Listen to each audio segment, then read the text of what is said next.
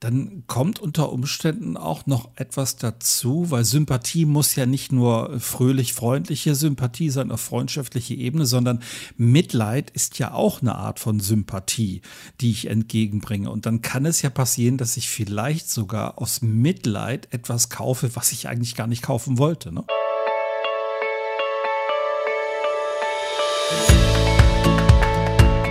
Hallo ihr Lieben, hier ist Eden und Mars, euer Podcast für Inspiration ohne Anspruch auf Perfektion. Willkommen zu Folge 3, die Psychologie des Überzeugens und ihre Prinzipien. Wir haben schon eine Menge gemacht in den letzten beiden Folgen zu diesem Thema. Und heute kommt das große Finale, nämlich die dritte Folge. Und wir haben noch zwei Themen offen. Sascha, würdest du uns wieder den Gefallen tun? Einmal kurz zusammenfassen, worüber wir gesprochen haben. Jetzt musst du wahrscheinlich Tiefluft holen. ja, lieber André, das mache ich gerne. Und ich muss in der Tat viel Luft holen, weil wir haben ja schon fünf Prinzipien uns angeschaut.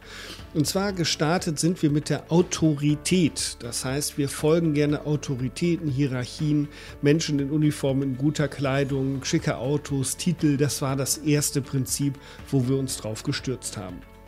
Dem sich angeschlossen hatte das Kontrastprinzip. Das heißt, äh, helles sieht man vor dunklem besser. So könnte man es nennen. Das heißt, wir reagieren auf die erste Zahl beim Verkauf, wenn es um Verhandlungen geht. Das war so der, das zweite Prinzip, wovon wir uns manchmal leiten lassen. Das berühmte Beispiel, was ich in der zweiten Folge schon genommen habe, ist der Hausbau. Bei 400.000 Euro Gesamtkosten kommt es auf 5.000 Euro für teurere Fliesen auch nicht drauf an. Das ist so eine beliebte Falle. Mhm. Dann als drittes haben wir uns Konsistenz angeguckt. Das heißt, wir stehen zu unserem Wort oder wir wollen gerne zu unserem Wort stehen. Und äh, Verkäufer wissen dass Menschen von einer Kündigung zurückzuholen, sie eines anderen oder eines Besseren zu belehren. Das ist unglaublich schwierig, weil wir sagen, das habe ich jetzt so entschieden und dann wird das auch gemacht. Und diese, dieses Prinzip sieht man sogar bis hoch in die Management-Ebenen. Das war Prinzip 3. Prinzip Nummer vier war die Knappheit. Das kennen wir alle. Alles, was knapp ist, ist begehrt. Ob das Promis sind, ob das Gold ist, Edelsteine. Das wissen wir. Alles, was knapp ist, ist häufig begehrt, dementsprechend häufig wertvoll.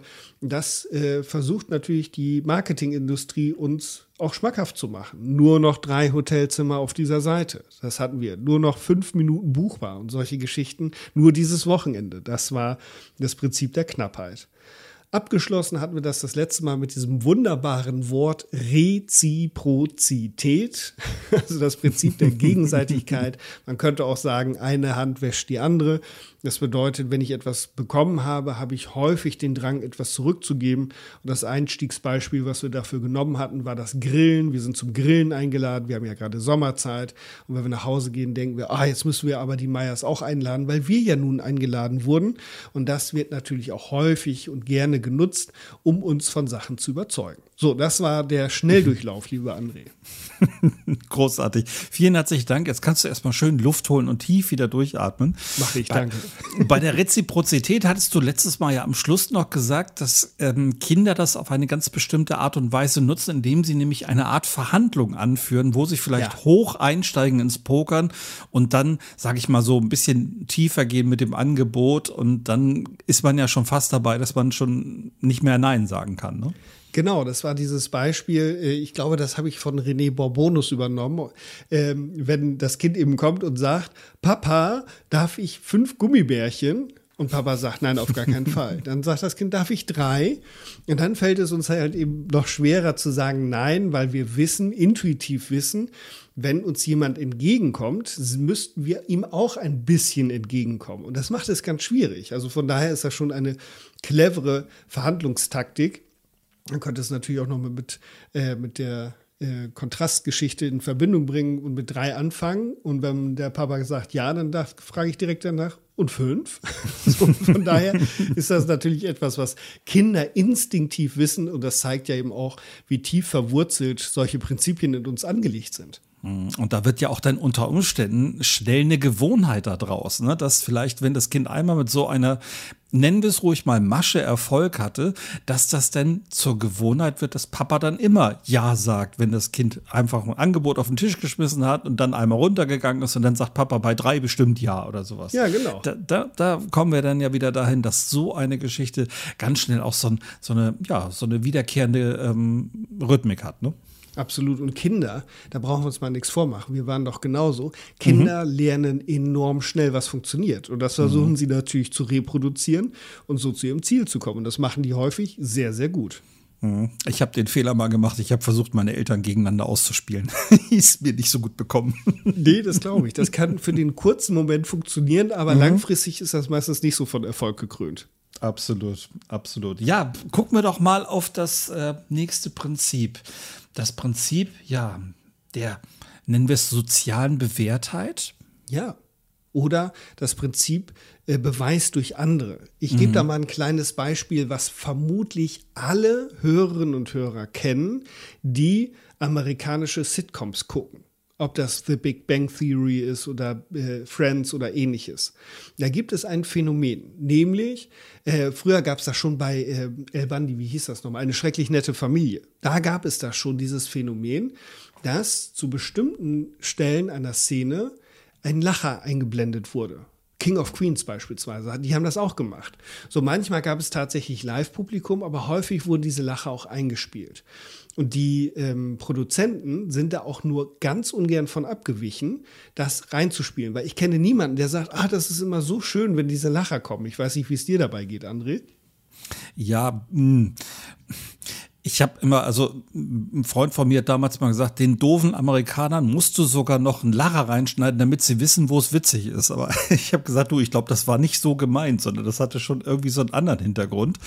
Ähm, aber ich persönlich, ja, ich kann nicht sagen, dass dass ich das doof finde. Ähm, wenn ich was Witz finde, lache ich. Ob jemand anders jetzt lacht oder nicht, das ist jetzt eine ganz andere Sache. Aber es hat schon verstärkende Wirkung, definitiv. Ähm, auch wenn man so in, in, so einer Runde sitzt von Leuten und erzählt einer einen Witz und es lacht keiner, dann fällt es einem auch schwerer, durchaus vielleicht zu lachen. Wenn aber alle lachen, fällt es einem nicht schwer, da in dieses Lachen mit einzusteigen. Und es wirkt tatsächlich durchaus witziger, äh, wenn alle zusammen lachen irgendwie. Ja, das ist tatsächlich so. Und das ist dieses Prinzip. Ähm, und viele, viele Untersuchungen haben das sogar bestätigt, dass Menschen äh, diese Situation, wenn Lacher eingespielt werden, mhm. lustiger bewerten, als wenn diese Lacher nicht eingespielt werden. Und das hat eben mit diesem Prinzip der sozialen Bewährtheit oder Beweis durch andere zu tun. Das heißt, äh, wenn wir uns unsicher sind, dann gucken wir gerne auf andere gerade bei der Frage, was ist richtig und was ist falsch. Und ich habe das mal ganz deutlich erlebt. Es gibt einen Kabarettisten, der heißt Matthias Riechling. Und ich mhm. kannte den überhaupt nicht. Und da sind wir hingefahren, ein guter Freund und ich, und haben uns das angeguckt. Das war auch lustig. Aber dann hat er so Sachen rausgehauen, wo du gemerkt hast im Saal, äh, das Lachen war verhalten, weil man sich tatsächlich fragte, darf ich darüber jetzt lachen? Okay. So, und da kommt genau das, was du gerade sagst. Wenn keiner darüber lacht, dann lache ich vermutlich auch nicht. Wenn alle lachen, denke ich, okay, wenn die anderen lachen, scheint es sozial bewährt zu sein und sozial in Ordnung zu sein. Und dann darf ich eben auch mitlachen. Also das ist dieses Phänomen dieser Lacher, dafür gibt es tatsächlich einen psychologischen Hintergrund. Mhm. Und was ich nicht wusste, diese Lacher, diese professionellen Lacher und Weiner gibt es schon, ich glaube, gab es schon im 19. Jahrhundert. Das waren professionelle Menschen, die, die in Theatersäle gesetzt wurden und an den richtigen Stellen geklatscht, geweint oder gelacht haben und damit schon das Publikum ein bisschen mit beeinflusst haben, wie sie das Stück finden sollen. Mhm. Und da wird ja dann häufig auch jemand genommen, der wirklich eine unfassbar ansteckende Lache hat und die Leute springen natürlich sofort auch drauf an. Und du hast recht, das ist mir bei Jürgen von der Lippe mal aufgefallen. Mhm. Jetzt behaupte ich mal, Jürgen von der Lippe ist ein Mensch, der keinen professionellen Lacher im Publikum braucht, sondern Stimmt. er ist an sich schon witzig genug. Mhm. Aber das ist mir auch schon aufgefallen, dass ich in vielen Shows wirklich jemanden dabei hatte, irgendwo Publikum, der dann irgendwie sehr spontan gelacht hat. Manchmal kam es mir auch so ein bisschen wirklich verabredet vor, aber das kann ich jetzt an nichts beweisen. Aber es war einfach nur so ein Gefühl. Es wirkte komisch. Und es gibt sogar einen Comedian, der arbeitet sehr bewusst damit und zwar bei sich selber. Das ist nämlich der Mario Barth. Ich weiß nicht, ob ja. du den jetzt gerade so ähm, vielleicht so im Ohr hast oder so, wenn der auf der Bühne zum Beispiel seine Gags erzählt, er lacht sich ja selber häufig erstmal beim Erzählen kaputt darüber, mhm. was die Leute dann immer schon noch ein Stück mehr zum Mitlachen eigentlich ansteckt. Und da ist mir das ganz extrem aufgefallen. Ja, dieses Phänomen hast du bei Live-Veranstaltungen ja generell. Das heißt, äh, ähm, also ich darf jetzt zwei Sachen äh, nicht vergessen, deswegen muss ich mich kurz äh, äh sortieren. Ich gebe mal das Stichwort LOL. Da mhm. will ich gleich nochmal was dazu sagen. Ähm, also meine Frau und ich waren auch bei einer Veranstaltung von Dieter Nuhr. Und live ist das häufig noch viel intensiver, als wenn ich mir das im Fernsehen anschaue, weil eben genau durch das, was du gerade oder was wir gerade auseinanderpflücken, passiert da eben. Da lachen ganz viele und dann lache ich vielleicht an Stellen mit, die ich sonst vom Fernseher ganz alleine für mich gar nicht mhm. so lustig gefunden hätte. Aber da der Humor ja unterschiedlich verteilt ist, äh, gibt es da viel mehr äh, Situationen, sodass wir Live-Veranstaltungen häufig eben auch besser wahrnehmen, als wenn wir alleine vom Fernseher sitzen. Das ist das eine. Das zweite ist, wer diese Staffeln geguckt hat, Laughing Out Loud äh, von Bully Herbig, der kommt ja ganz zum Schluss meistens dieser Typ, der dieses dieses durchdringende Lachen hat, wo ich denke, mhm. mein Gott, wie, was muss man dem geben, damit er so lachen kann? Martin heißt der, glaube ich, oder so, ne? Martin. Ja, ja. genau. Und genau der äh, ist ja dafür da, um die Leute anzustecken. Und das funktioniert eben häufig, okay, bei diesen Profis unterschiedlich gut, aber genau das passiert da gerade. Ja, und das habe ich, dieses Phänomen ähm, habe ich bei einer anderen Situation, wo es jetzt nicht um Humor oder Spaß ging, sondern habe ich in einer anderen Situation erlebt. Ich habe das in einer der letzten Folgen schon mal erzählt, dass meine Frau und ich bei einer Veranstaltung von einem Speaker und Trainer waren. Und da kam so eine Situation, äh, wo der dann halt so ein bisschen was über seine Programme und alles erzählt hat. Und es war so eine große Menschentraube sozusagen um ihn rum. Er hatte so eine kleine Bühne, auf der er da stand. Mhm. Und äh, dann hat er halt erzählt, was er für Trainings jetzt gerade anbietet und dass es äh, wirklich Prinzip der Knappheit nur heute wirklich ein Sonderangebot gibt und so weiter. Und dann kriegte das so eine Dynamik, hatte ich ähm, einmal schon erzählt, wo alle plötzlich so ein bisschen näher rückten und dann hast du so eine Nervosität gespürt bei den Leuten und ja, und ich glaube, das müssen wir jetzt machen, wo meine Frau dann gesagt hat, du komm, lass uns mal ein Stück weiter nach hinten gehen. Das ist gerade so eine komische Atmosphäre hier gerade. Dann sind wir ja nach hinten gegangen und dann hast du vereinzelt Leute gesehen, die nach vorne gegangen sind und angefangen haben, so ein Formular auszufüllen. Mhm. Und ich habe, warum auch immer, jetzt, wo wir heute drüber sprechen, wird mir das irgendwie gerade erst bewusst. Ich habe das Gefühl, dass das vielleicht auch welche waren, die verabredet nach vorne gegangen sind, um jetzt diesen Zettel auszufüllen, weil sie dieses Angebot jetzt unbedingt wahrnehmen wollen. So nach dem Motto, ah, die ersten machen es ja schon und dann, naja, sehr viele Plätze haben wir dann ja auch nicht zur Verfügung und so weiter und so fort. Also es kriegte eine ganz merkwürdige Dynamik. Ja, aber das ist, das ist genau das, was passiert sein kann. Mhm. Ich war auch mal bei so einer Veranstaltung, wo äh, Menschen sofort aufgestanden sind und so, so, so einen Wasserfilter gekauft haben, sofort unterschrieben haben. Wo ich auch das Gefühl hatte, das ist mir jetzt ein bisschen zu arg sp äh, spontan. Das kann sein, dass solche Leute genommen werden. Das hast du auch beispielsweise, das sage ich auch mal zu Leuten, wenn es um ein Messetraining geht. Äh, wo niemand ist, geht auch niemand hin. Mhm. Das hast du im Restaurant. Das sagte mein Friseur damals in Ostfriesland schon. Wenn du abends um acht vor einem Restaurant stehst und da ist kein Mensch drin, dann brauchst du auch nicht reingehen. So, und äh, das ist eben der, der Beweis durch andere. Ich kann gucken, gehen da Leute am Messestand genauso. Wenn da keiner hingeht, ist, gibt es eine Hürde, dahin zu gehen. Deswegen sage ich auch immer, Leute, seht zu, dass ihr immer Leute am Stand habt, damit die Hemmschwelle geringer ist, da eben auch hinzugehen. Und das, was du gerade beschrieben hast, das hat ja gleich mehrere Qualitäten. Das eine ist, äh, dieser Speaker gilt wahrscheinlich als Autorität. Das ist schon mal mhm. Punkt eins. Das zweite das zweite ist, dass er mit Knappheit arbeitet, nämlich sagt, Mensch, nur heute, nur für die Gäste, die heute hier sind, gebe ich 50 Prozent Rabatt auf alle Preise oder was auch immer. Oder zwei für eins oder weiß der Geier was.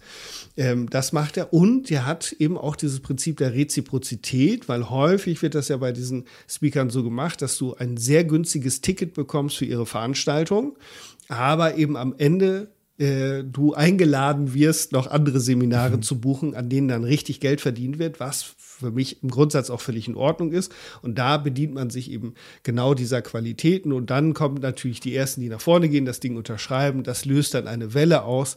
Und dazu kommt dann noch ein Prinzip, das wir uns heute als zweites angucken werden, was dann auch noch greift. Also du merkst, da wird mit, eben nicht mit allen Mitteln gearbeitet, das klingt so negativ, aber da wird schon sehr bewusst gearbeitet. Mhm. Hake ich auch nochmal ein. Es ist ja auch okay, dass so gearbeitet wird. Letzten Endes gehören zu sowas ja immer zwei. Einer, mhm. der es macht und einer, der es mitmacht, letzten Endes. Und ähm, ich fand es gut, dass meine Frau damals gesagt hat, komm und lass uns mal lieber ein Stück zurückgehen und sowas. Das nimmt hier gerade so einen merkwürdigen Drive an. Und so. Es fühlte sich einfach gerade nicht gut an. Und ich bin ja auch jemand, ich lasse mich ja auch durchaus von sowas mal anstecken. Also mhm, ich klar. war ja auch durchaus begeistert von dem, was er so erzählt hat. Und hat er ja auch seinen Style. Und das hat, ich habe gemerkt, wie es bei mir angefangen hat zu wirken. Ähm, und meine Frau war da ein bisschen, ein bisschen kühler in dem Moment im Kopf und hat gesagt, komm, wir gehen zurück. Und das war, das war gut so. Und ähm, unterm Strich, so im Rückblick jetzt betrachtet, weiß ich beim nächsten Mal, okay, ähm, ich weiß jetzt ein bisschen mehr über diese Prinzipien und kann wunderbar besser reagieren, kann genauer hinschauen, mich selber dann auch ein Stück weit wieder bremsen und sagen, hey, stopp, Moment. So wie ich es bei Booking inzwischen ja auch mache. Oh, jetzt habe ich. Unbezahlte Werbung. Unbezahlte Werbung, genau. Nicht motiviert und unbezahlt. Also so mache ich es halt bei den Plattformen, die es da so gibt, mache ich das natürlich alles auch. Und da bremse ich mich halt und sage nicht, okay, ich greife jetzt sofort zu, sondern ich gucke halt mal ganz genau hin. Hm. Und äh, das ist auch gut so, weil ähm, dies, was du gerade beschrieben hast, ist genau das Mittel. Distanz zur Situation schaffen durch tatsächlich räumliche Entfernung, zeitliche Entfernung, um wieder einen klaren Kopf zu bekommen, weil diese, Fun äh, diese Prinzipien funktionieren natürlich nur dann gut, wenn ich auch ein Grundinteresse für diese Themen habe wenn, wenn da irgendwo eine, eine, Heizdecke verkauft wird, das, das zieht bei mir gar nicht, weil ich keine Heizdecke haben will. Aber bei Sachen, die mich interessieren und Persönlichkeitsentwicklung, das wäre auch so ein Thema, was bei mir zieht, da wäre ich dann auch eher geneigt, äh, da äh, dem auf die Spur zu kommen. Aber das ist, wie gesagt, vom Grundsatz auch in Ordnung. Das äh, ist aber trotzdem hilfreich, mal mit bisschen Distanz auf die Themen drauf zu gucken und zu schauen, will ich das überhaupt nicht. Ich würde gerne, lieber André, noch mal kurz zurückgehen und diese, mhm. die, diese Grundregeln ein bisschen erklären, was die Grundzüge dahinter sind. Ähm, warum funktioniert das eigentlich so gut? Und ich hatte es ja vorhin schon mal anklingen lassen, dieses Prinzip funktioniert dann besonders gut, wenn wir uns unsicher sind, was gerade angemessen ist. So, das heißt, wenn ich, ich mein Lieblingsbeispiel ist folgendes. Ich war vor vielen Jahren mal auf einem Ball. Das erste Mal in meinem Leben war der kleine Sascha auf einem großen Ball, so mit über 1000 mhm. Leuten und mhm. äh, schick angezogen mit Frau dahin und dann hatten die roten Teppich ausgerollt und da war ein Fotograf und also wirklich, wirklich von allem äh, äh, was aufgefahren. Und ich war noch nie auf einem Ball. Also, was mache ich, wenn ich an einem Ort bin, wo ich mich nicht auskenne? Ich gucke, was machen die anderen? Was ist hier sozial bewährt? Und danach orientiere ich mich dann. Danach schaue ich dann und gucke, ah, okay, die gehen da lang, die gehen da lang. Und äh, das ist ähnlich wie auf dem Bahnhof. Ich gehe einfach den meisten hinterher, die werden wohl wissen, wo der Ausgang ist. Und das ist da eben auch. Und das funktioniert eben dann gut, äh, wenn ich nicht weiß, was hier gerade äh, adäquat ist. Und deswegen gibt es da so den Grundsatz, was viele tun, scheint richtig zu sein. Das ist so der Grundsatz. Und darüber sprechen wir gerade eben äh, auch. Wenn wir, wenn alle nach vorne rennen und diesen Zettel ausfüllen, dann scheint da ja wohl was dran zu sein.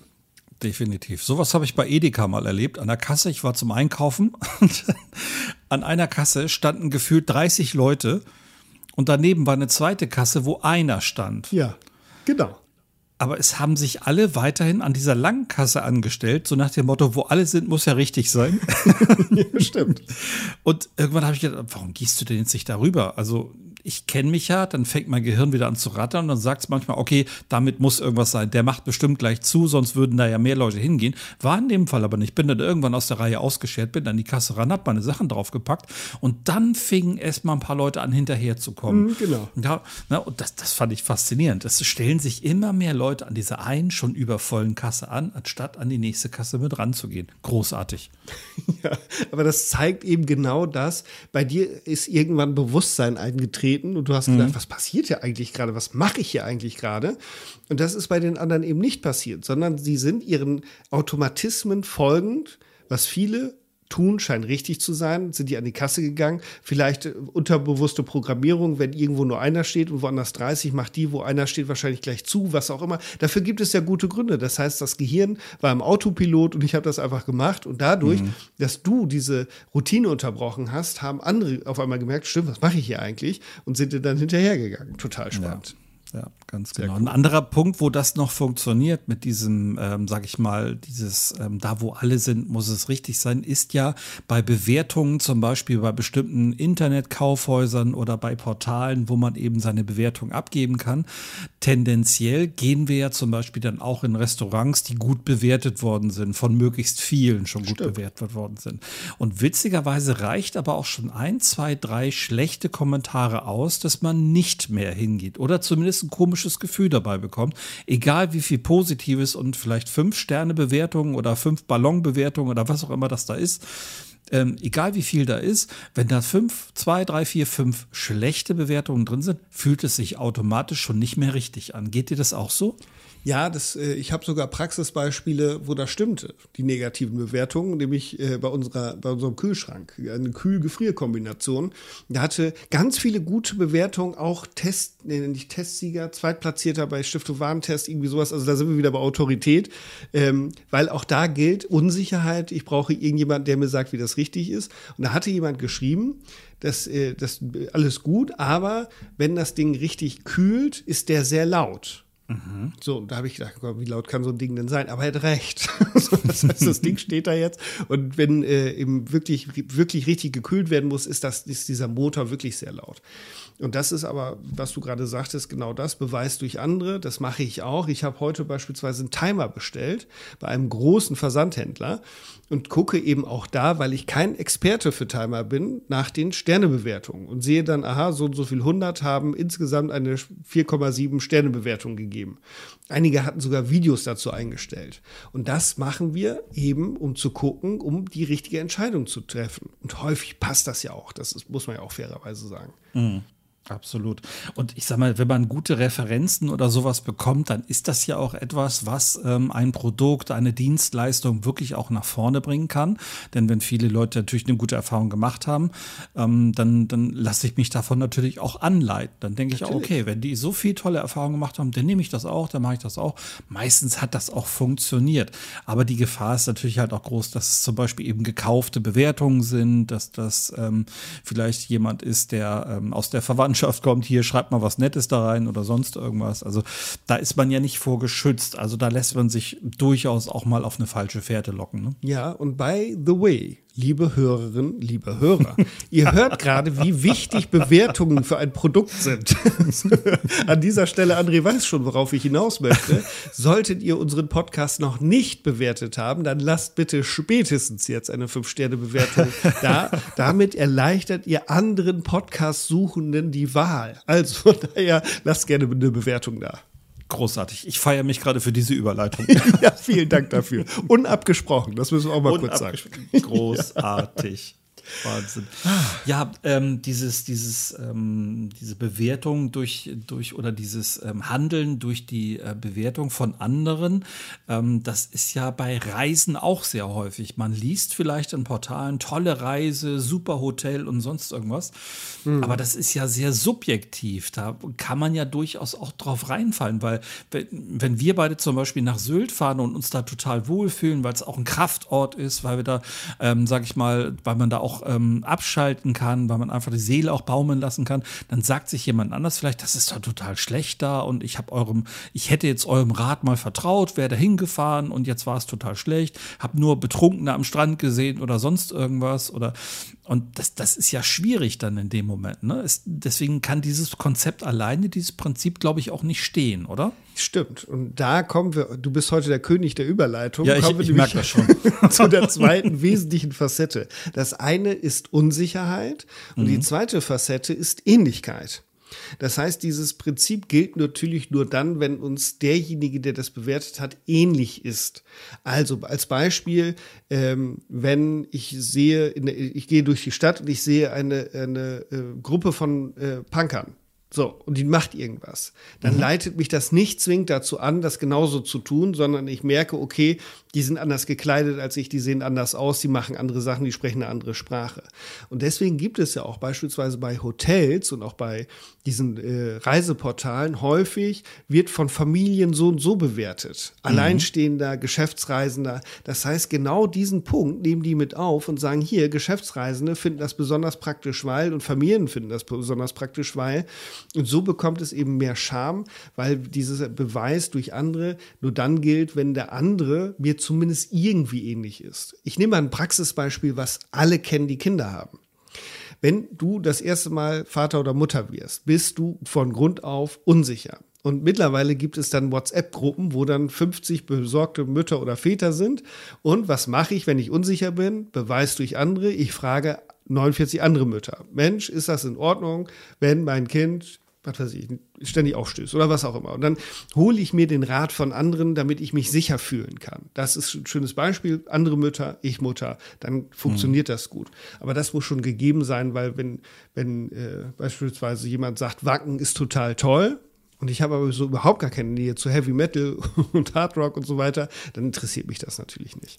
Ja, und da spielt diese Sympathie eine absolut entscheidende Rolle, denn von zum Beispiel einem Menschen, mit dem ich nicht so viel anfangen kann, ähm, der vielleicht für mich persönlich dann auch nicht so ganz sympathisch ist, ähm, von dem würde ich wahrscheinlich auch keine Ratschläge in irgendeiner Weise annehmen. Von wegen, ja, fahr mal auf das Konzert, tolle Musik, geile Band oder fahr doch mal in den Urlaubsort, wirklich ganz toll da der Strand und so weiter. Das nimmt man dann, glaube ich, tendenziell eher von Leuten an, die man wirklich mag, zu denen man auch eine Verbindung hat.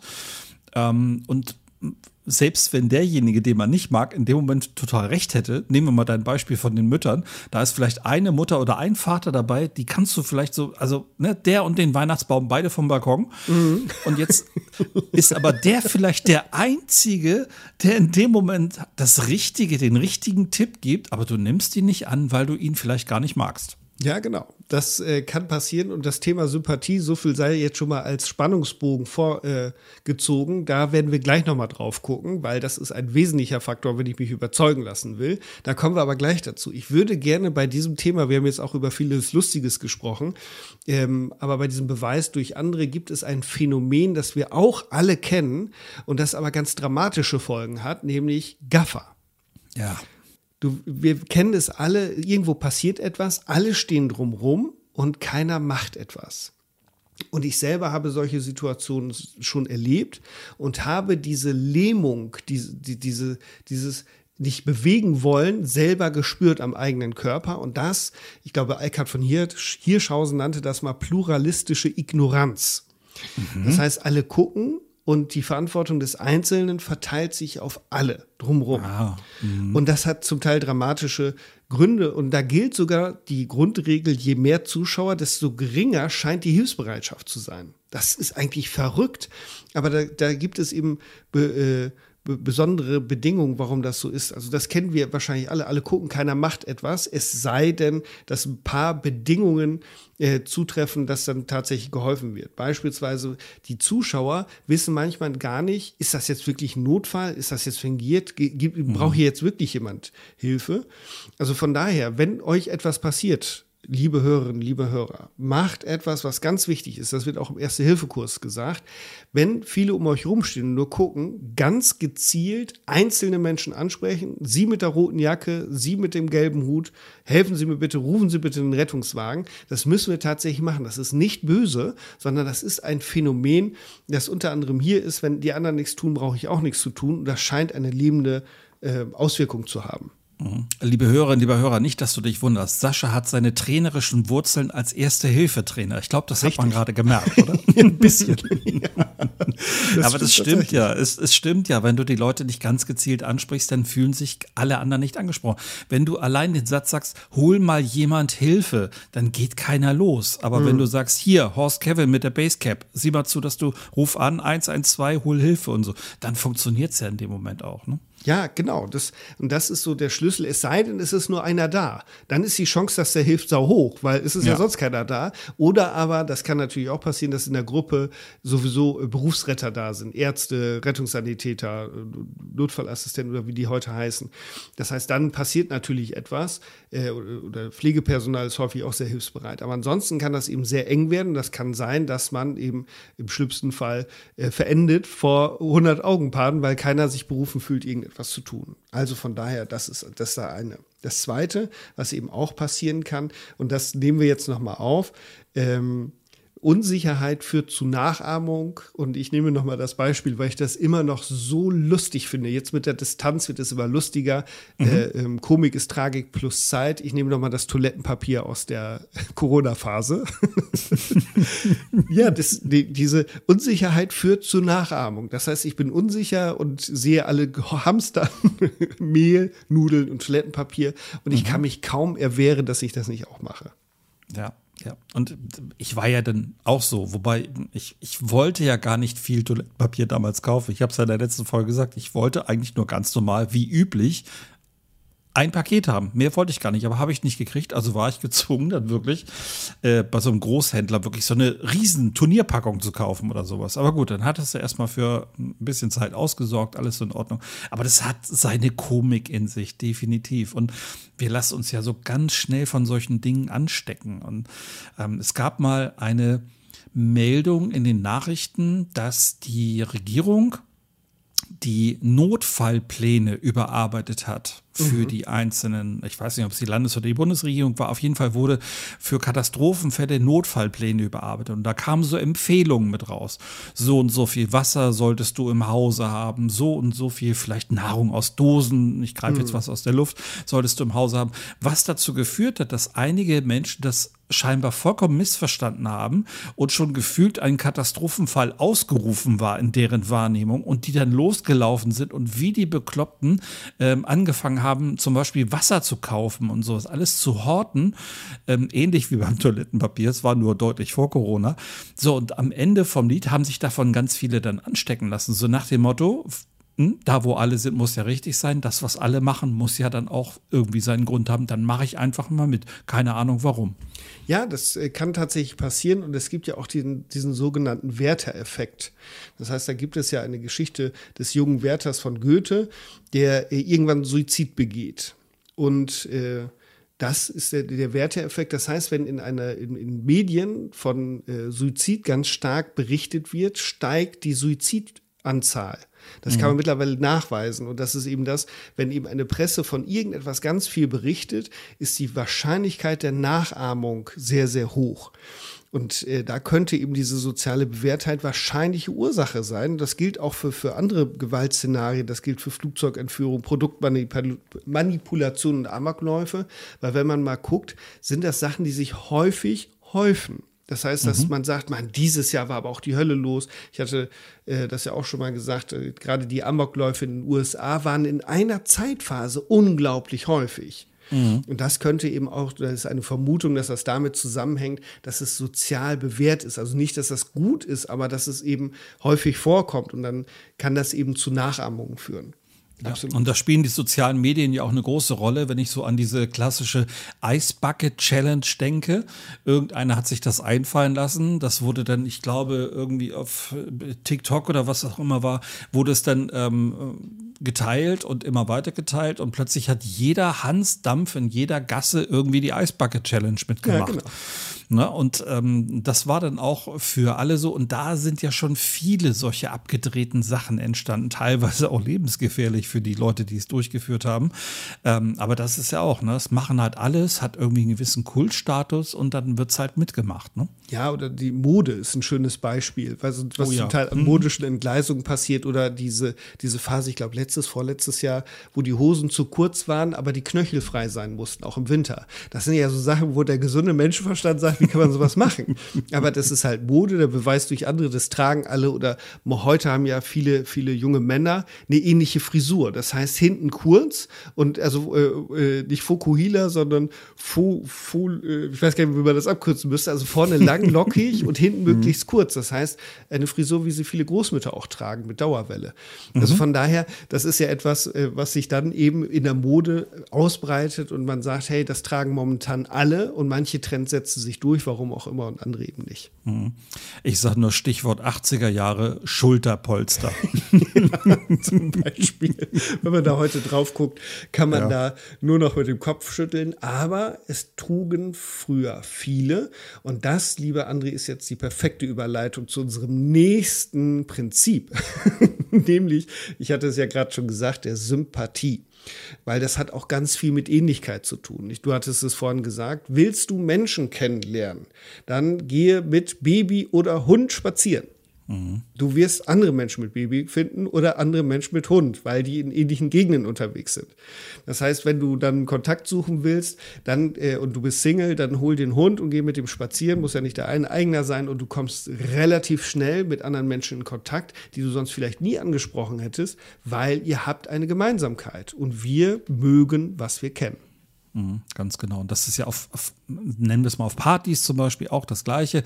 Ähm, du hast sofort ein Gefühl dafür, ähm, mit wem habe ich hier die gleiche Wellenlänge, mit wem ähm, ist hier vielleicht eine Sympathie da. Und bei anderen weißt du auch ganz genau, Alter, mit uns beiden wird es richtig schwer. Wir werden uns besser heute Abend aus dem Weg gehen und so. Das hat man ja sehr schnell raus. Und diese Sympathie, wir suchen ja tendenziell auch Leute, die uns sehr, sehr stark ähnlich mhm. sind. Mhm. Nicht zwingend im Aussehen, sondern einfach nur im Verhalten, im Humor und so weiter. Ähm, ich kenne das von früher aus, aus, aus äh, Küchenpartys. Ich weiß nicht, ob du das, ob das Konzept auch kennst. Die meisten Feten haben ja immer in den Küchen stattgefunden. Ähm, so, und äh, egal, wo sich die Leute im, im Haus verteilt haben, in der Küche war meistens am lautesten und am lustigsten. und da haben sich dann auch immer die ähnlichen Leute dann getroffen tatsächlich. Und ähm, in einem anderen Zimmer waren jetzt wieder Leute, die zum Beispiel eher so vielleicht im Grufti-Style unterwegs waren, sich da so ein bisschen äh, in Schwarzklamotte gehüllt haben, ein bisschen die Augen schwarz gemacht haben und so weiter und so fort. Also da trifft man sich dann wirklich da, wo die Leute sind, zu denen man sich dann auch so optisch und, und wertemäßig hingezogen fühlt. Es gibt äh, den Volksmund, der sehr schlau ist, der sagt, äh, gleich und gleich gesellt sich gern. Und das ist tatsächlich so. Wir suchen immer Menschen, zu denen wir eine Gemeinsamkeit haben. Und Gemeinsamkeiten und Ähnlichkeiten schafft Sympathie. Und durch Sympathie mhm. kann ich Menschen leichter überzeugen. Das heißt, wenn ich eine Empfehlung brauche, dann frage ich meinen besten Freund vielleicht, nicht meinen Lieblingsfeind. Das äh, liegt in der Natur der Dinge. Es sei denn, ich bin so sortiert und weiß, mein Lieblingsfeind ist ein Experte in dem Bereich. Aber dafür braucht es wieder Distanz und ich muss raus aus dem Autopiloten. Und ich nehme ein Beispiel. Ähm, ich glaube, das äh, kennen noch sehr, sehr viele, selbst wenn sie jung sind, nämlich die sagenumwobenen Tupperpartys. Oh Gott, ja. Mhm. So, ich habe ein oder zweimal in meinem Leben an so einer Tupperparty teilgenommen und war da in der Minderheit als Mann. Ähm, und diese Tupperpartys sind aus diesen Prinzipien heraus richtig, richtig gut gemacht. Denn äh, bei einer Tupperparty greift sofort die Reziprozität, weil man bekommt etwas geschenkt. Mhm. Jeder Teilnehmer bekommt etwas geschenkt, Kartoffelstampfer oder eine Brotdose oder was auch immer. So, das heißt, da kann schon mal die Reziprozität greifen. Ich habe das Gefühl, ich müsste was kaufen, weil ich habe ja was geschenkt gekriegt. Und zwar habe ich nicht nur was geschenkt bekommen von der Verkäuferin, sondern auch von der Gastgeberin. Und wenn ich dann auch noch die Gastgeberin sympathisch finde, ist der Druck, etwas zu kaufen, noch ungleich höher, weil die, die Einladung zum Kauf kommt nicht von der Verkäuferin, sondern von der Einladenden. Mhm. So, das, der Grad der Verbundenheit hat man herausgefunden zu der, äh, zu der Freundin, die ausrichtet, ist viel höher, äh, viel wichtiger als die Liebe zum Produkt. Das heißt, ich würde auch tendenziell mehr kaufen, wenn ich einfach nur die Freundin toll finde und gar nicht mal die Produkte. Und das ist eben das Zweite. Und dann kommt natürlich auch noch etwas, was wir gerade eben hatten, nämlich Beweis durch andere, weil da sitzen ja dann andere Menschen, ich will jetzt nicht bewusst nicht sagen andere Frauen, sondern andere Menschen, da können ja auch Männer dabei sein, die dann sagen, oh, das habe ich auch und das ist so toll. Ja, wunderbar. Da kann ich als Verkäufer nur sagen, vielen Dank, mein Schatz, dass du mir die Arbeit so leicht machst.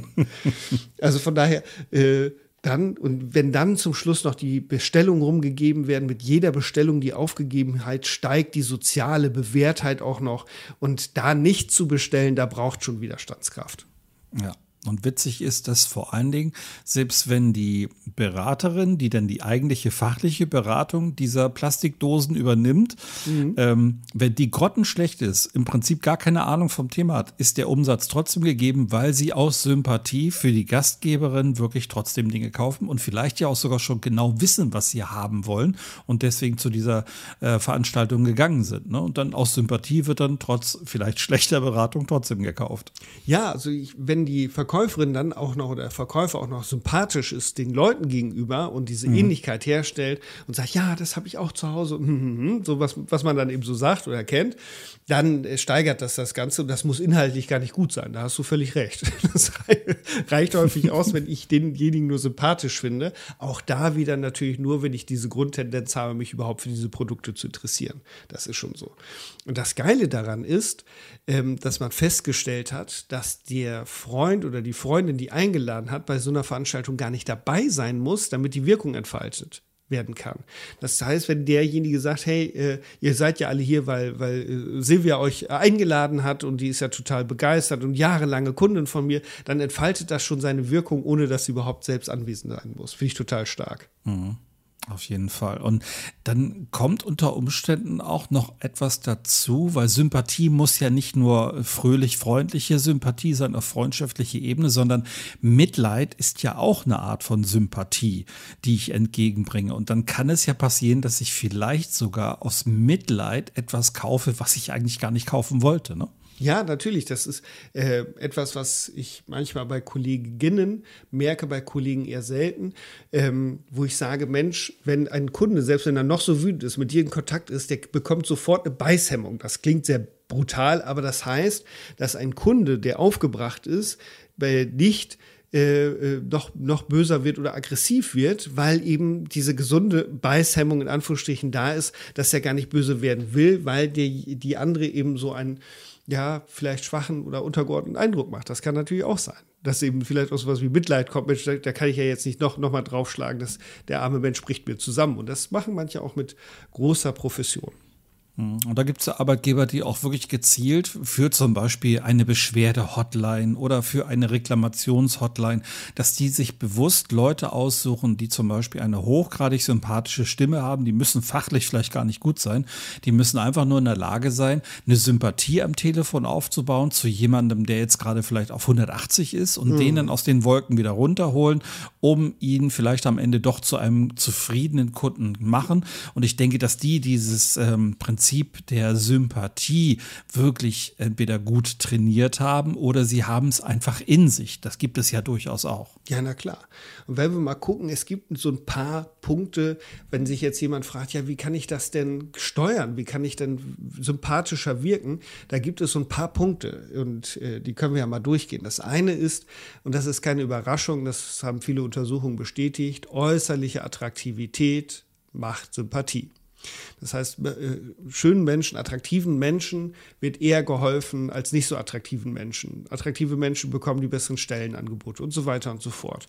Mhm. Nun ist es, ist es ja so, dass die Attraktivität, die grundsätzliche Attraktivität unterschiedlich verteilt ist bei uns Menschen. Das ist ja tatsächlich so. Was ja nicht heißt, dass ich nicht trotzdem was für meine äußerliche Attraktivität machen kann. Ich kann gepflegtes Auftreten haben, ich kann mir vernünftige Kleidung anziehen. Kleider machen Leute, das wusste Oma schon. Und eine Kleidung, die eben auch zu, zu dem Umfeld passt, wo ich etwas machen möchte. Also von daher äußerliche Attraktivität hilft, um Sympathie aufzubauen. Mhm, ganz genau. Und das hat auch nichts damit zu tun, dass jetzt jemand vielleicht Übergewicht hat oder so. Ich meine, das passiert den Besten von uns, völlig egal. Aber ähm, du kannst zum Beispiel trotzdem, ich ähm, habe das selber auch gemacht, trotz Übergewicht, äh, das ich eine Zeit lang hatte ähm, und jetzt auch im Moment noch so ein bisschen, womit ich gerade kämpfe, ehrlich gesagt, ähm, habe ich mich trotzdem vernünftig gekleidet. Mhm. Ähm, danke an meine Frau an dieser Stelle, die da immer für ganz tolle Klamotten sorgt, äh, die auch einen tollen Geschmack hat, mich da auch sehr gut beraten kann.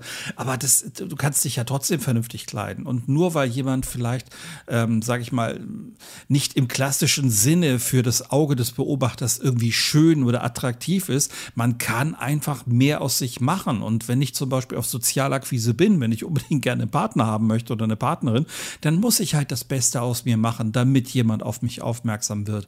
Und ja, ähm, das klingt oberflächlich, aber wir Menschen sind so, das Erste, was zählt, ist nun mal erstmal dieser äußere Eindruck, den ich von jemandem bekomme. Ne? Und darüber kann ich ja schon mal Sympathie aufbauen. Ähm, ich kann mich einigermaßen vernünftig kleiden. Das ist keine Frage von viel Geld, sondern es ist einfach nur eine Frage von ähm, vielleicht ein bisschen Stilbewusstsein. Das geht auch günstig. Ich kann dafür sorgen, dass ich Top-Körper gepflegt bin. Ich kann dafür sorgen, dass ich als Mann gut rasiert bin. Das ist alles schnell machbar und dann kann ich vielleicht noch für einen leichten, guten Duft sorgen und dann ist ja schon mal eine Menge getan dafür, dass eine Sympathie aufgebaut werden kann. Und dann ergibt sich der Rest ja letztendlich erst aus Gesprächen, aus einem gemeinsamen Humor zum Beispiel und so weiter. Hm, absolut. Und wenn ich dann im Gespräch bin, greift eben der zweite Punkt, den wir gerade schon mal hatten, um Sympathie aufzubauen. Und das machen wir in Trainingsseminaren und Workshops immer und immer wieder. Wir bringen Menschen zusammen und versuchen herauszufinden, was haben wir für Gemeinsamkeiten. Und wir mögen, was wir kennen. Und wir mhm. mögen Menschen, die uns ähnlich sind, die ähnliche Kleidung haben, eine ähnliche Herkunft oder Interessen oder Alter oder Religion. Und äh, das hast du beispielsweise, ich nehme immer gerne als Beispiel das Fußballstadion. Da kommen Menschen zusammen, die unter normalen Umständen niemals zusammenkommen würden. Da steht dann der Vorstandsvorsitzende neben dem Hausmeister und der Hausmeister neben dem Polizisten. Und das ist völlig wurscht, weil mhm. alle sind Fans von, was weiß ich, FC Bayern oder weiß der Teufel was und das eint und dann sind wir uns sympathisch und dann liegen wir uns in den Armen, wenn da wenn ein Tor geschossen wurde und singen unsere Vereinshymne. Das macht sympathisch. Unbedingt. Und wenn man die Sympathie dann, sage ich mal, so ein kleines bisschen weiterspinnt, dann können aus solchen Dingen ja auch dann wirklich wieder Sachen kommen wie Ratschläge. Und dann ist man wieder in so einem anderen Prinzip drin, dass man dann vielleicht auch aus Sympathie zu jemandem auf seinen Rat hört, etwas in seinem Leben umsetzt, etwas Bestimmtes kauft, ein, ein, ein Produkt kauft oder ähm, vielleicht sogar was verändert im eigenen Leben. Und dann funktioniert das Ganze auch. Dann ist das aber auch ein Prinzip, das, wenn du mich fragst, eine sehr, sehr positive Wirkung entfalten kann. Ja, absolut. Also das, von daher Ähnlichkeit, guckt, welche Ähnlichkeiten habt ihr zu einem anderen Menschen, baut die auf. Äh, Berater und Verkäufer sind häufig darauf geschult, wenn sie mit Menschen in Kontakt kommen, genau das rauszufinden und zu gucken, was verbindet uns beide, damit wir eine gemeinsame Ebene haben. Und das kann ein gemeinsames Ziel sein oder Hobbys oder, oder, oder. Und das hilft tatsächlich, Sympathie aufzubauen. Und etwas, was hilft, Sympathie aufzubauen, und auch das ist etwas, was wir in Seminaren durchaus machen, sind Komplimente und Wertschätzung. Gegen Angriffe kann man sich wehren, gegen Komplimente nicht. und das ist etwas, das greift natürlich wunderbar. Äh, es gab äh, eine, nicht einer der erfolgreichsten Autoverkäufer der Welt, ähm, hat gesagt, zwei Punkte, warum er so erfolgreich war. Er hat einen fairen Preis gemacht und er war einfach ein unglaublich sympathischer Verkäufer. Mhm. Und das wiederum hat er unter anderem über Komplimente gemacht. Der hat Postkarten, das ist schon ein paar Jahrzehnte her, der hat Postkarten an seine Kunden verschickt, wo immer eine Kernbotschaft drauf stand, ich mag sie. Und damit hat er alle Rekorde gebrochen. Ja. Aber zur Sympathie gehört ja letztendlich auch Authentizität. Ne? Das heißt, du musst ja wirklich auch, um sympathisch zu sein, derjenige sein, der du wirklich bist. Ähm, wir Menschen haben ja ein sehr starkes Gespür dafür, ob jemand echt oder unecht ist. Und wenn wir merken, dass es unecht ist, ich weiß nicht, von welchem Dichter der Satz kam, man spürt das Bemühen und ist verstimmt, ähm, dann ist man sofort so, ach, guck mal, der ist jetzt ein bisschen übermotiviert oder sowas. Meine Omi hat mhm. immer gesagt, wenn jemand zu ist, also zu freundlich, zu entgegenkommend, zu höflich, dann ist immer irgendwas nicht in Ordnung. Da hat Omi mal wieder recht gehabt und so handhabe ich das heute auch. Wenn ich das bemerke, dann bin ich eher noch mit einem Schritt zurück unterwegs. Mhm. Das heißt, wenn jemand, äh, eine Kollegin sagt gerne, der ist der oder diejenige ist dann ein bisschen drüber. Mhm, genau. Also über dem normalen Maß. Mhm. Ähm, das kann natürlich sein. Also von daher Komplimente, Wertschätzung helfen, miteinander in, nicht nur in Kontakt zu kommen, sondern eben auch Sympathie aufzubauen, weil auch da gibt es einen Grundsatz, wir mögen, wer uns mag. Mhm. Und liebe, eine Überraschung. Unbedingt. Liebe Männer, übrigens, das mit dem Kompliment heißt nicht, dass man jetzt losgeht in der Fußgängerzone zur nächstbesten Dame sagt, ach, dein Vater muss ein Dieb gewesen sein. Er hat die Sterne von, den, von dem Himmel gepflückt und geklaut und sie in deine Augen gelegt. Das ist damit jetzt bitte nicht gemeint. Das wäre ein schönes Beispiel für ein bisschen drüber sein. Definitiv. Also das, dafür gibt es ja Möglichkeiten. Und selbst wenn ich das im professionellen Service-Kontext mache, ich glaube, wir loben und wertschätzen alle noch nicht genug. Das können wir alles, alle noch auf, alles noch ausbauen, mhm. weil wir keine ausgeprägte äh, Lobkultur haben, sondern eher eine Tadelkultur in Deutschland. Und von daher ist das bei uns in Deutschland natürlich noch umso wirkmächtiger, wenn ich aufrichtig Wertschätzung aufspreche. Ich gebe mal ein Beispiel. Ich habe letztens ein Online-Kommunikationstraining, äh, gehabt. Und ähm, da wurden Praxisbeispiele vorgestellt und Präsentationen gehalten. Und ich habe jedes Feedback genutzt, um mit der Stärke desjenigen einzusteigen. Das heißt, was ist deine Superkraft?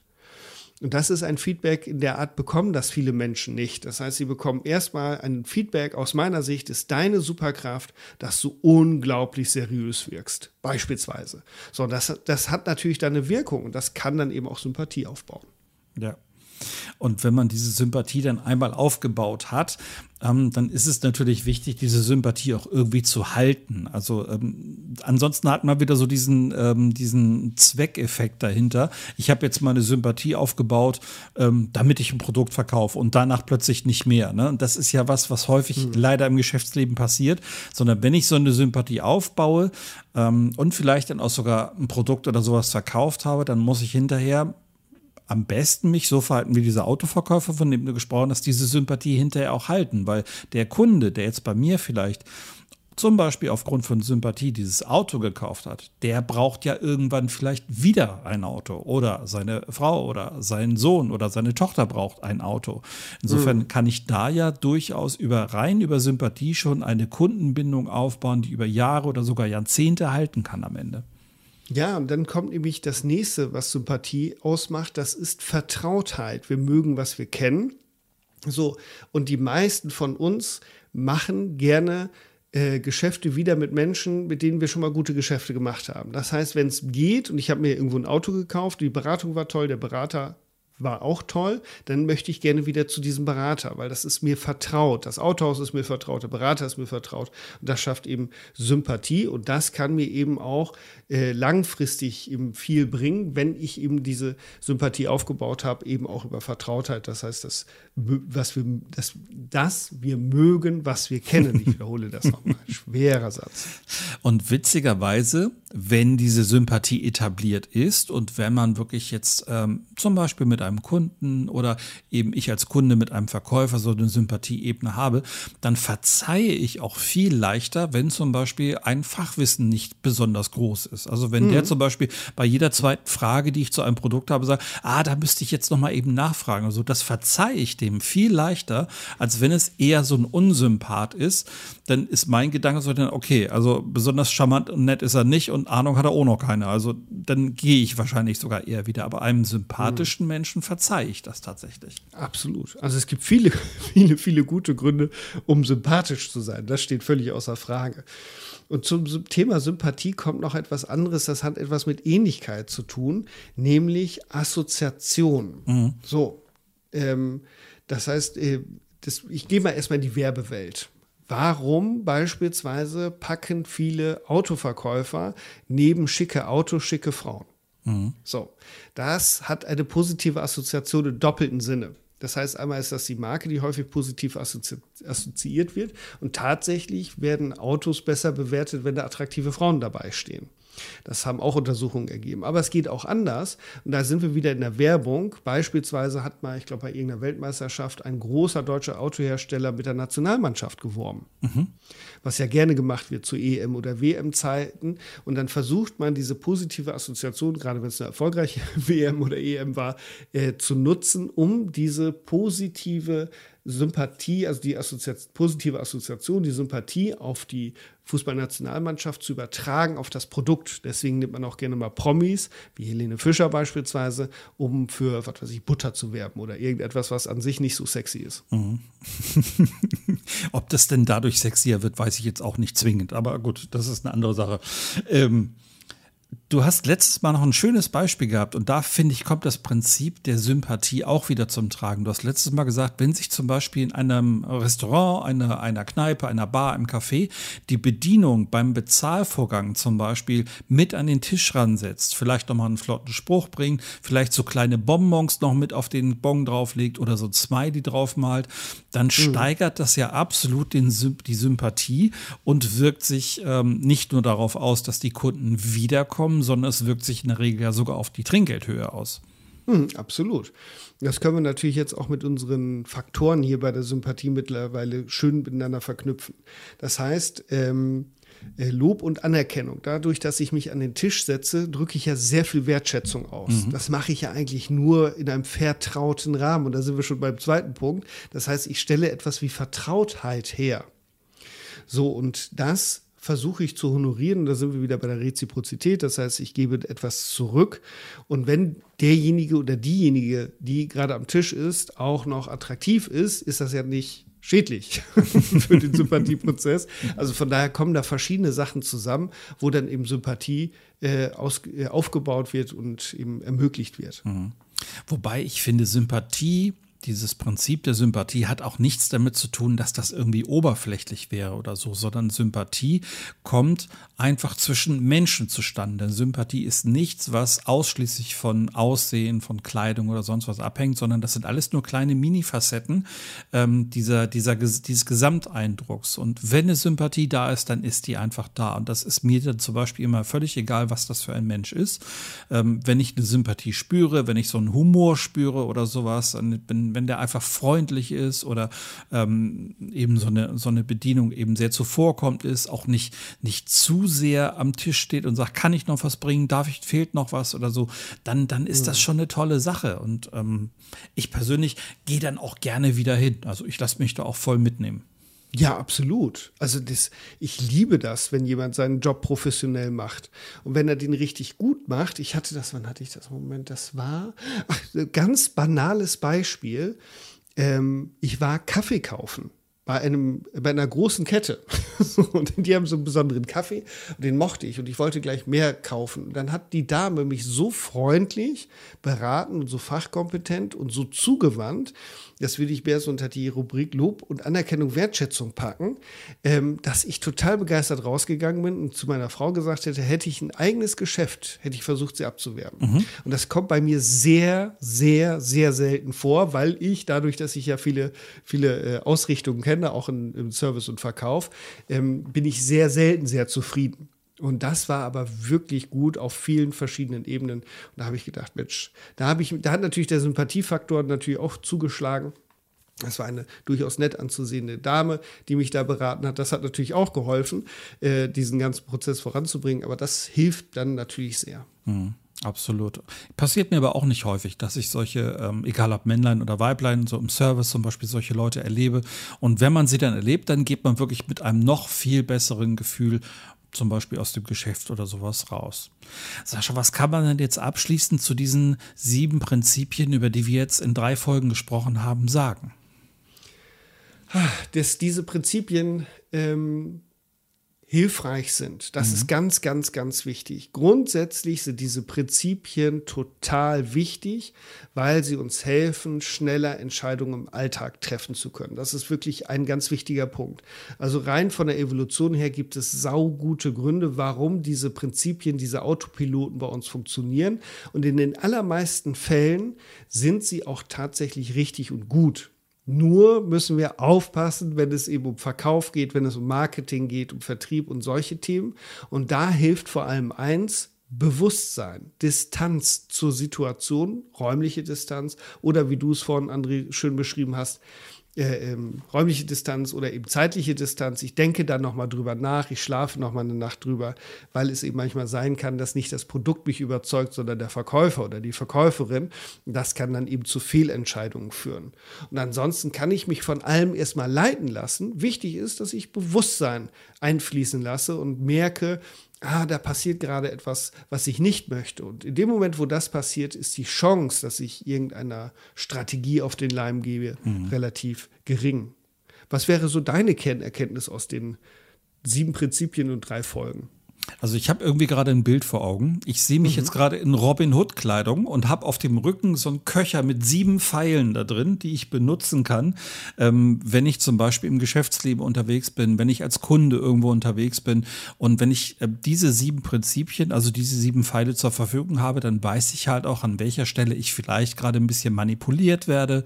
Dann kann ich ein bisschen genauer hinschauen. Ich kann mich auch so ein bisschen selber wiederfinden, wenn ich zum Beispiel nach dem Prinzip der Sympathie gehe ähm, ich kann gucken, welcher Autorität folge ich jetzt eventuell, wenn es um den Kauf eines Produktes geht. Lasse ich mich davon jetzt wirklich anstecken oder ist das eigentlich gar keine Autorität? Weil das kann ja auch ein Schutzmechanismus sein, diese sieben Prinzipien zu kennen. Ne? Also ich kann mhm, ja gerade gerade beim Thema Autorität, ähm, ist das jetzt wirklich eine Autorität?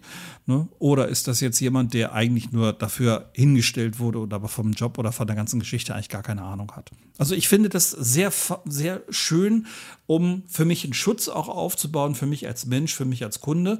Und wenn ich selber in der Situation bin, dass ich vielleicht auch in einem Seminar die Teilnehmenden vielleicht, ähm, sage ich mal, so ein bisschen mitnehmen möchte oder so, dann kann ich ja auch diese Prinzipien für mich benutzen. Für mich aber steht immer dann der positive Gedanke da im Hintergrund. Absolut. Das wäre auch so mein Punkt zum Abschluss nochmal. Äh, Gerade in professionellen Kontexten kann es hilfreich sein, sich damit zu beschäftigen, weil wir wollen, und da brauchen wir uns mal nichts vormachen, wir wollen alle irgendwie jemanden von irgendwas überzeugen. Sei es davon, dass das Kind das Zimmer aufräumt oder mhm. von der Gehaltserhöhung oder vom Urlaub oder im, im, in der Diskussion. Und dann kann es durchaus hilfreich sein, diese Prinzipien im Hinterkopf zu haben und seine Argumentationslinie darauf ein bisschen aufzubauen.